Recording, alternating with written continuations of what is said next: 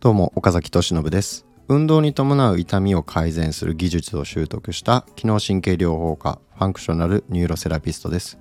病院で手術勧告を受けた方を施術と運動療法だけで改善に導いています。えあなたはこのチャンネルを聞くことで動かすと関節や腰が痛い思い通りに動けない自由に動けないそんな体の慢性的な症状を根本改善するための知識を得ることができますということで、えー、今日もやっていくんですけれども今回は、えー、もうね僕が本当に大事にしてる考え方ですね、えー、神経学から考える人生の変え方っていうテーマなんですよで、えー、まあいろんな僕らっていうのは現状を変えたい課題があるわけじゃないですか。まあ痛みがある人だったらこの痛みを克服したい。えー、動きに伴う痛みがあるんだったらこれあの例えば手を上げて痛みが出てくると肩にでその肩の痛みを、えー、改善してこうスッとね自由に動ける体にしたいとかまあそういう何かしら変えたい現状、まあ、人間関係の問題だったりとか、まあ、いろんな問題を抱えててえー、そこから理想の状態に、えー、行きたいわけですよね。その理想と現実のギャップを埋めたいわけじゃないですか。ってなった時に、えー、多くの人は行動を変えようとかなんかインプットの質を変えようとか本をたくさん読みましょうだとかなんかそういうことをいろいろ言われるんですけど結局なかなか物事って変わっていかない自分の行動が変えられないとかで悩んでる人って多いと思うんですよ。でこの問題を神経学的な観点から考えるとものすごくシンプルに理解できるんですね。単純で分かりやすいんですよ。っていうのも神経の働きっていうのが、まあ、僕らの、えー、脳に、まあ、脳の働きですねっていうのとを作ってるわけなので、えー、で脳が僕らの現状っていうのを認識してるわけなんですよね。で行動とかも制御してるわけなんです。なのでいかにその脳の反応を変えていくかっていうところなんですけどこれ結論ですね、えー、解釈を変えましょうっていうとこなんですよ。解釈を意識して生活しましょうっていうことになります。えー、もうちょっと分かりやすく言うと日常で起こってる物事の捉え方を変えましょう。捉え方を意識して生活しましょう。自分がどんな風に、えー、捉えているのか現状を認識しているのかっていうその認識を変えていきましょうっていうことなんですよ。でこれをちょっと説明していきたいんですけど、えー、僕らの神経の働きっていうのは、まあ、いつも言ってるように3つしかないわけなんですね。1つは入力次に、えー、処理、まあ、解釈ですね。でその次に出力っていうのがあるわけです。インプット解釈アウトプットですね。でインプットっていうのは具体的にはどういうことかっていうともうこれは五感で感じ取る全ての情報がインプットでなんですけどまあ例えば人と喋ってる言葉だったりとか、えー、本で読んだ情報とかもこれはインプットですよね。でそのインプットに基づいて今度その情報が脳に行って、えー、感覚神経から脳に行ってその脳がその情報を処理するわけなんですね。あ今こういうことが起こってんだなだったら、えー、こうしようっていうことで、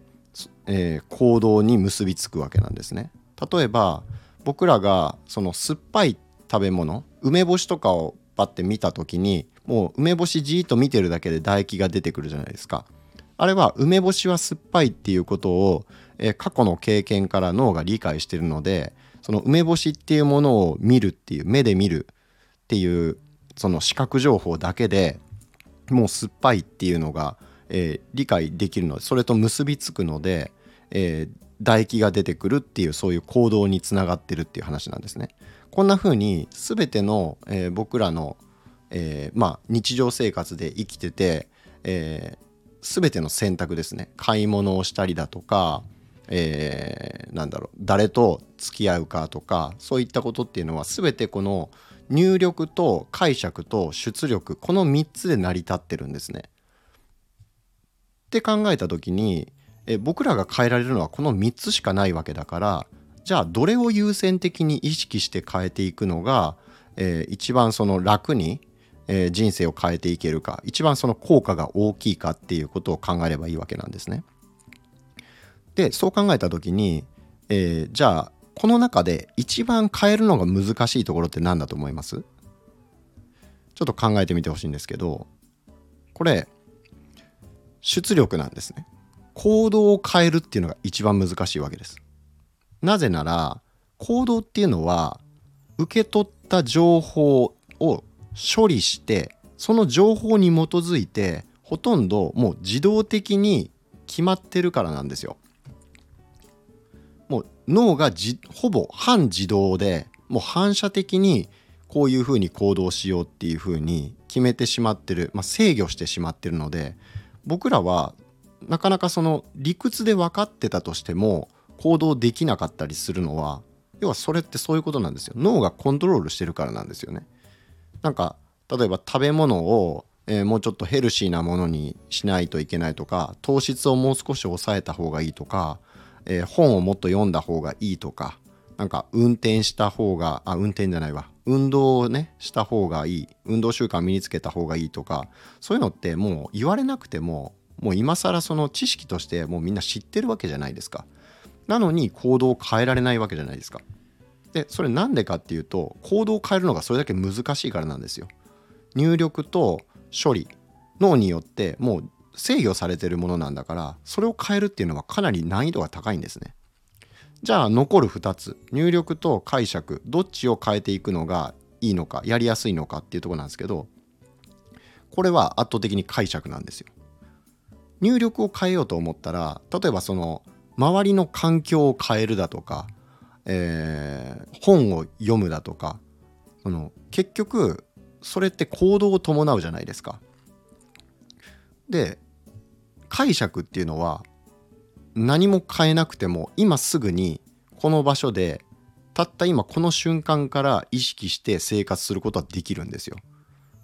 で何も変えなくても頭の中だけでできてしまうんですね。インプットっていうのはその住環境を変えようと思ったら例えば引っ越ししなきゃいけないとかその職場を変えるとかっていうのもなかなか難しいと。じゃあ通勤経路を変えるとかって言ってもそれ知れてるじゃないですかその入力がそんなに変わるわけじゃないじゃないですか。なのでその入力を変えるっていうのも行動を変えることの次にまあ難しいわけなんですよね。結局行動と結びついちゃってるわけなので物理的な何かを変えなきゃいけないっていうとこは同じじゃないですか。でも解釈に関しては物事の捉え方を意識して変えていくっていうことに関してはこれ周りの環境何も変わらなくてもできてしまうんですよ。でしかも効果がめちゃめちゃでかいんですね。なぜならその解釈に基づいて脳っていうのは行動を決めてるからですね。だから、えー、人生を変えるそのこうじには、えー、人生を変えるには自分の行動を変えなきゃいけないわけじゃないですか。だけど行動を変えるのは非常に難しい、えー、行動っていうのはインプットと解釈に依存してるからですね。それによって制御されてるからです。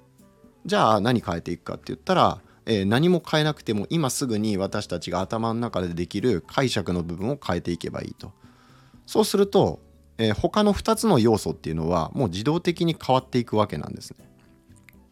だからこの結果が出せる人と出せない人の違いってここなんですよね。この解釈の重要性っていうのを、まあ、理解してるかしてないかあるいは理解できてなかったとしても自然とそこを、えー、気をつけて生活してる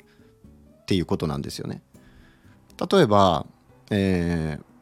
まあこれプラセボってあるじゃないですか偽薬効果ですね。あの偽物の薬を使ってもえー、症状が改善するよみたいなそういう研究っていうのはあるんですけどあの病は気からを科学するっていう本もあるんですけどねで僕それ読んだんですけどそこに書いてたまあ面白いなって思ったのがその腰の痛みを抱えてる慢性痛に悩んでる患者さんを、えー、実際に手術するグループと手術はせずにあの手術した風に見せかけるっていうねそういうのをやってどれくらい効果の違いが出るかっていうのを検証したらこれどうなったと思います？実はほとんど改善した割合が同じだったんですよ。だからあの手術しなくても治っちゃったっていう話ですね。でここで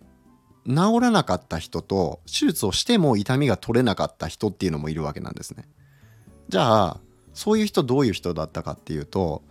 えー、手術で治るっていう確信が持ててなかった人手術を疑ってた人なんですよ。本当にこれで治るのかなって思ってた人。そういう懐疑心を持ってた人ですね。は効果が出なかったと。で他にも、えー、例があって HIV 陽性って診断されたら、まあ、これはエイズですっていう話なんですけど、えー、エイズっていうのはその感染した HIV 陽性になったからといってすぐに症状が発症するわけではないんですね。で、えー、症状が時間が経っても発症しない人もいれば診断されたらすぐに症状が発症してしまう人っていうのもいるわけなんですね。でこれどういう違いがあるんだろうっていうのを研究した時にあのその状況を前向きなものとして捉えていたか肯定的に捉えていたか否定的に捉えていたかによって結果が全然違ったっていうことなんですね。もちろん肯定的に捉えていた人の方が発症が遅かったしもうなんならずっと発症しないままだったっていうことなんですよ。で否定的に捉えてた人あもう俺は終わりだと。HIV 陽性と診断された。エイズになって死ぬんだと、まあ、そういうふうに、えー、捉えてた人っていうのは、えー、症状が実際に発症するのも非常に早かったと。っていうことなんですよ。じゃあこれ何が違うのかって考えた時にその2つの手術をしたグループと、えー、この HIV 陽性で、えー、同じような状況になったとしても、えー、症状の進行だったり改善の度合いが違ってきたっていうのは結局これも解釈の違いなんですよ。だってそうじゃないですか。状況は変わってないわけですよ。でもそのそれに対する解釈を変えたまあ変えたというかその違いだけでそれだけ大きな、えー、結果の違いが出てきたっていうことなんですよね。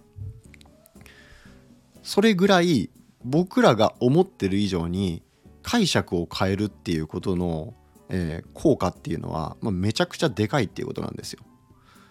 で、まあ、そう考えていった時にねこの宗教とか神様っていう概念あるじゃないですか。で僕はまあ無宗教なんですけどあの結局この宗教とか神様っていう概念もこの解釈に一定の基準とかルールをあのまあ設けてるそういう基準を与えてる概念だと思ってるんですよ。だから現状は変えられませんとその起こる起こる出来事自体を僕らコントロールすることってなかなか難しいじゃないですか。例えば急に地震が起きたりとか津波が起きたりだとかして大切な人を失ってしまったとかっていうのももうこれ状況変えられないじゃないですか。もうででもそれに対してその出来事をどう捉えるか神様が与えてくれた試練だっていうふうに考えるのかえー、そういった解釈を一切せずにあのもう大事なものを大事なね、えー、人を失ってしまったと家も失ってしまったとなんて無慈悲な世界なんだとあの神様なんかいるわけないじゃないかともう絶望だともう終わりだ。そういうふうに捉えることもできるわけじゃないですか。だからそこの解釈って、えー、裁量が与えられてるわけですよ。僕らが自由に決めていいところなんですよね。でだけどやっぱり人生が悪い方向に向かっていく解釈といい方向に向かっていく解釈っていうのがあるわけでこれがまあ解釈の質っていうことになるんですけど質の高い解釈っていうのは、えー、いい燃料を自分の体に与えてるようなもんなんですよね。で質の悪い解釈をするっていうことは悪い不純物がたくさん入った質の低い燃料を自分の体に入れてるっていうことなのでまあじゃあどっちがその体が健康になるかって言ったら、まあ、当然いい燃料をもらってる方が、えー、まあいいわけじゃないですかあの健康になるに決まってるじゃないですか。じゃあその悪い解釈ってどういう解釈なんだっていうのを定めてるのがその宗教っていうものだと思うんですよ。で神様がいるって信じることのメリットっていうのはこの状況を肯定的に捉えるために神様っていう概念がを役立てることができるからなんですね。だからあの神様がいるとかいないとかそんなことはどうでもいいんですよ。そのどの神様が本当に唯一無二の神様だとかまあそうやってなんか宗教戦争ねどっちが正しいんだみたいなどっちの主張が正しいみたいなことで争ってたりして戦争が起きてるわけですけどまあ本当にこう本質からずれてるわけなんですよね。ただ解釈の基準を与えてくれてるものだっていうふうに考えたら、えー、全てが納得いくわけなんですよね。だからそのあの否定するのもおかしいしなんかそれを絶対神様がいるんだみたいな感じで肯定するのも何て言うのかなこう盲目的というかなんかそういうことじゃないんだって僕は思うんですよ。あの解釈の質を高めるためにそういう概念があるっていうふうに考えたらまあすごいシンプルなんじゃないかなと、まあ、そういうふうに思ってますね僕は。ということでえーまあ、今回の放送はこの人生を変えるために、えーまあ、まとめましょうかね。人生を変えようと思ったら神経学的な観点から見たら、えー、3つの要素を変えるしか、えー、僕らには残されてませんと。選択肢が。で1つは入力を変える。次に解釈を変える。そして、えー、行動を変える。出力を変える。この3つしかないわけですけど行動を変えるっていうのは一番難易度が高いと。なぜなら、えー、その前の2つですね。入力と解釈によってもう支配されてるから制御されてるからですね。なのでじゃあインプットと解釈どっちを、えー、に取り組めばいいかっていうとこれは、えー、解釈ですと。なぜなら入力は結局物理的な、えー、環境の変化だったりだとか、まあ、行動の変化っていうのを伴ってしまうわけなのでこれも変えるのは難しいと。だから、えー、この中で唯一物理的なものを変えることなく今すぐにできて、えー、誰でもどこでもできるっていうのは解釈を変えるっていうことですよと。そして解釈を変えることさえできれば、えー、他の2つも自動的に変わっていきますよっていうことですね。だから解釈を変えるっていうとこだけ一点集中で、えー、僕らは普段トレーニングしていけばいいと。でこれっていうのは技術なんですよ結局。スキルなんですね、えー、やればやるだけ伸びていく進化していくできるようになっていくわけです。これも神経の法則なんですけど使用頻度の、えー、使用依存の可逆性って専門的には言うんですけど使用依存つまり、えー、使っているか使ってないかによって、えー、劣化するか進化するかどっちかに進んでいくってことなんですよ。なので使わなかったらどんどんその機能その能力っていうのは落ちていくので、えー、磨かれないと。技術がいつまでたっても、えー、向上しないと。つまり、えー、解釈の質を高めていく考え方っていうのがなかなかできないと。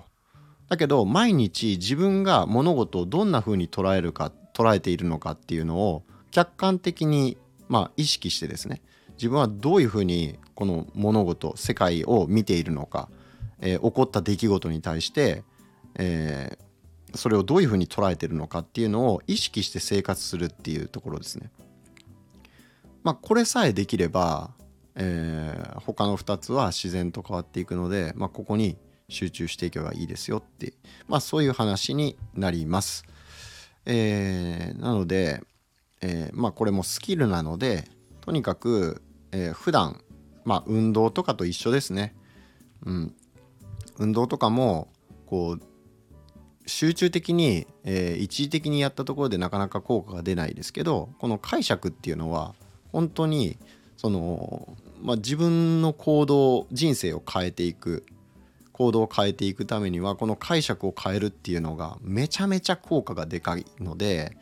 まあ、これぜひ、えー、意識して生活していただいたらいいんじゃないかなと。で僕はこれのこの習慣を磨いたことによって、えー、人生が本当に変わっていった、まあ、望む結果を得られるようになってきたっていうところなんですよね。だからまあいろんなその自己啓発本とかでそのテクニックとかを学ぶよりもですねこの本質的なところ原理原則を抑えて、えー、3つしか方法はないそのうちの一番簡単にできる、えーまあ、一番合理的な方法がこの物事を捉え方を変えるっていうところ。だからこれさえ意識して生活してもらえたら本当に、えー、いろんなことが変わってきますので、えー、この解釈をね。あのせっかくこの放送を聞いていただいたので、まあ、僕もすごいこれ本質的な情報をね、まあ、このあのチャンネルではお伝えしていってると思ってるんですよ。うん、なんかそのテクニックでね小手先の、えー、ああした方がいいこうした方がいいじゃなくて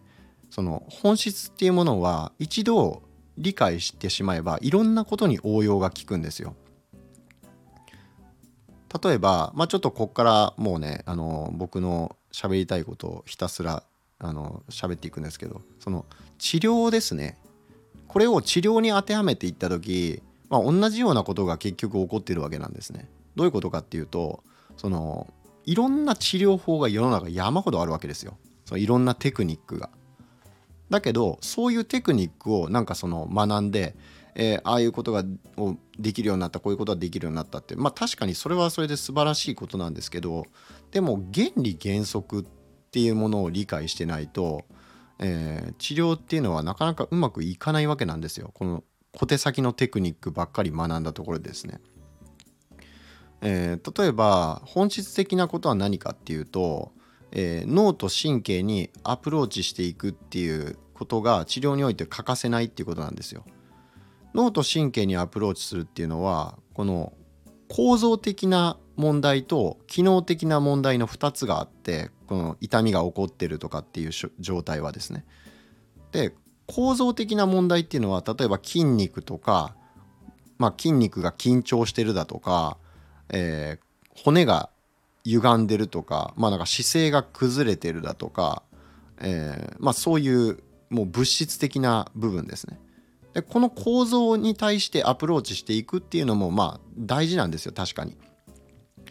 あのー、大事なんだけど神経的な部分脳とか神経的な部分にアプローチしないと、えー、それは対症療法にしかならないんですよ。マッサージとか鍼灸でじゃあ筋肉を緩めました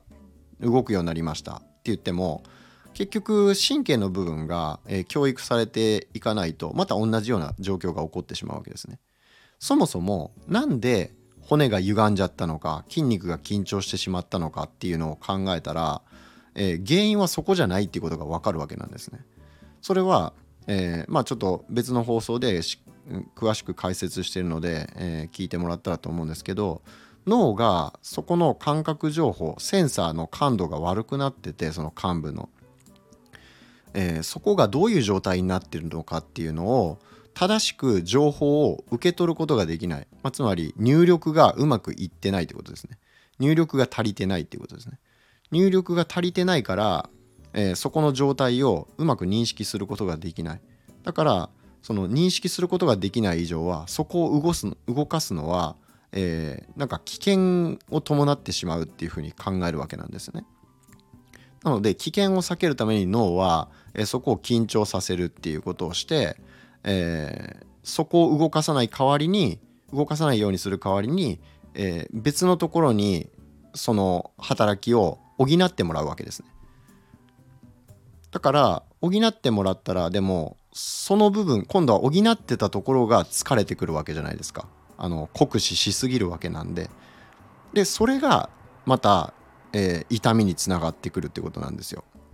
だから腰痛っていう現象を見た時にえ構造的な問題っていうのは腰の筋肉が硬くなってるとか、えそこに隣接した関節が硬くなってるとかっていうことなんですけど、え、そこをじゃあいくら構造的な物理的な部分にアプローチしてもそのさっき言ったセンサーの感度が悪くなってるだとかっていう問題っていうのは、えー、これを改善していかないと結局その痛みとかっていうのは警告音が出てる状態だったりとか警告ランプが灯ってる状態脳がそこが問題がありますよって教えてくれてる状態なのでえ出てるわけなんですよね。なのにその、えー、ランプちょっと鬱陶しいから消します。警告音消しますっていうのをやったところでねあのー、全然本質的な解決にならないじゃないですか。いやそこに問題が起きてるから鳴らしてるんで警告音消してもまた鳴ってきますよっていうことで。だからいつまでたっても症状は改善しない。一時的に、えー、ランプは消えるけど警告音は止まるけどまたすぐになってくるっていうことが起こってくるわけなんですね。だからこれって結局そのテクニックばっかり、えー、身につけていこうとするのって全然本質的じゃないっていうことが分かるじゃないですか。その構造的な部分ばっかりに、えー、アプローチして治療していこうっていうのはその結局対症療法をいかにうまくやるかっていうところになってるわけで対症療法が大事だっていうのは分かります。それはもちろん大事なんですよ。症状を速攻的に、え、抑えるっていうのはまず大事なんですけど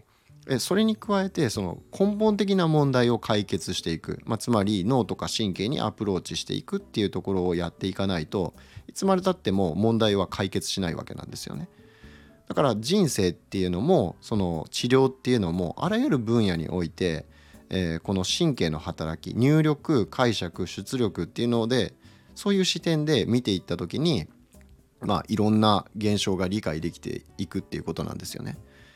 まあ、なので、えー、まあちょっとダラダラと喋ってしまいましたけどこの人生を変えようと思ったら、えー、解釈。僕らが人生をどう捉えてるのかっていうとこの捉え方を、えー、より肯定的な捉え方にしていく。自分は否定的な捉え方になっていないか。変えることができないっていうねそういう否定的な無力感を感じるような捉え方。絶望感を感じるような捉え方をしてませんかっていうことなんですよ。あなたはその今起こってる現状っていうのが、えー、無慈悲なものだっていうふうに、えー、辛いものだっていうふうに受け取ってるかもしれないですけど同じ情報を肯定的に捉えることによって状況を好転させていくことができる人もいるのも事実なんですね。なのであなたがどっち側の人間になるか状況を肯定的に肯定的に捉えることができる人間になるのかそれとも否定的にして自分のエネルギーを失っていく側の人間になるのかあるいは相手のエネルギーも奪っていくような人間になるかっていうのはこの解釈次第で全て決まっていきますので、えここをちょっと意識して生活されると、えいろんなことが好転していくんじゃないかなと思いますので是非実践してみてください。ということであまあ、実践というかね意識してみてくださいっていうところですね。はい。もうとにかくね意識するだけで、えー、自然とそれをね、えー、まあ、変える工夫をしていくことで磨かれていきますので、えー、ぜひやってみてください。ということで今回の放送は以上で終わります。